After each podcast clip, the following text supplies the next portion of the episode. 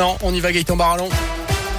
Bonjour Jérôme, bonjour à tous et à la une nouvelle étape dans la vaccination contre le Covid ce mercredi avec tout d'abord la campagne qui s'ouvre aux enfants de 5 à 11 ans selon des critères bien spécifiques Greg Delsol. Oui, pour l'instant, ça ne concerne que les enfants fragiles, ceux qui présentent un risque élevé de faire une forme grave du Covid, ceux qui souffrent de maladies cardiaques ou pulmonaires chroniques, d'obésité ou de diabète par exemple, mais également ceux qui vivent dans l'entourage de personnes immunodéprimées ou vulnérables. Ça concerne environ 360 000 enfants.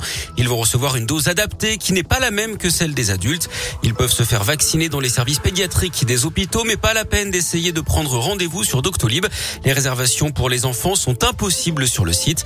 Pour être complet, notez que le pass sanitaire des plus de 65 ans qui n'ont pas eu leur dose de rappel va être désactivé à partir d'aujourd'hui. Ça concerne ceux qui ont reçu leur dernière injection avant le 15 mai. Merci Greg. Et pour connaître la date de votre dernière injection, justement, c'est simple. Elle est indiquée sur votre certificat de vaccination ou sur l'application Tous Anti-Covid. Notez ce record justement en France, avec près de 900 000 injections hier, dont 820 000 rappels.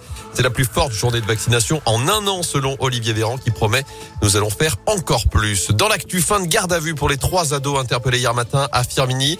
Des individus de 16 et 17 ans, dont une fille, qui ont été remis en liberté en fin d'après-midi, selon le procureur de la République de saint Alors que l'enquête se poursuit après les récentes dégradations, quatre voitures de police ont été incendiées en quelques jours devant le commissariat. Le ministre de l'Intérieur, Gérald Darmanin, devrait se rendre sur place la semaine prochaine, selon le député de la circonscription, Dino Cinieri. Justice en colère avec cette journée de mobilisation des greffiers et des magistrats, soutenus notamment par l'ordre des avocats. Rassemblement est prévu à 13h30 cet après-midi au palais de justice de saint pour dénoncer l'exaspération de tout un secteur. Après la prime énergie, la prime de Noël est versée aujourd'hui à 2 300 000 ménages modestes, entre 150 euros pour une personne seule et 274 euros pour un couple avec un enfant.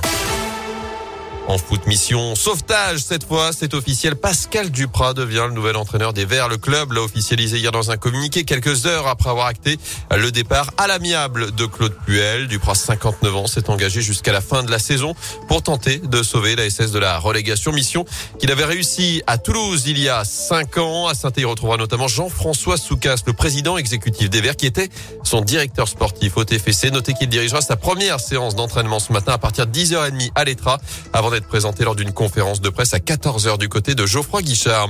Pascal Duprat qui devra se passer d'Etienne Green pendant 5 à 6 semaines. Coup dur pour les Verts. Le jeune gardien Stéphano souffre d'une fracture au niveau du coude. Il avait dû céder sa place à Stéphane Bagic samedi dernier à la mi-temps du match perdu à Reims.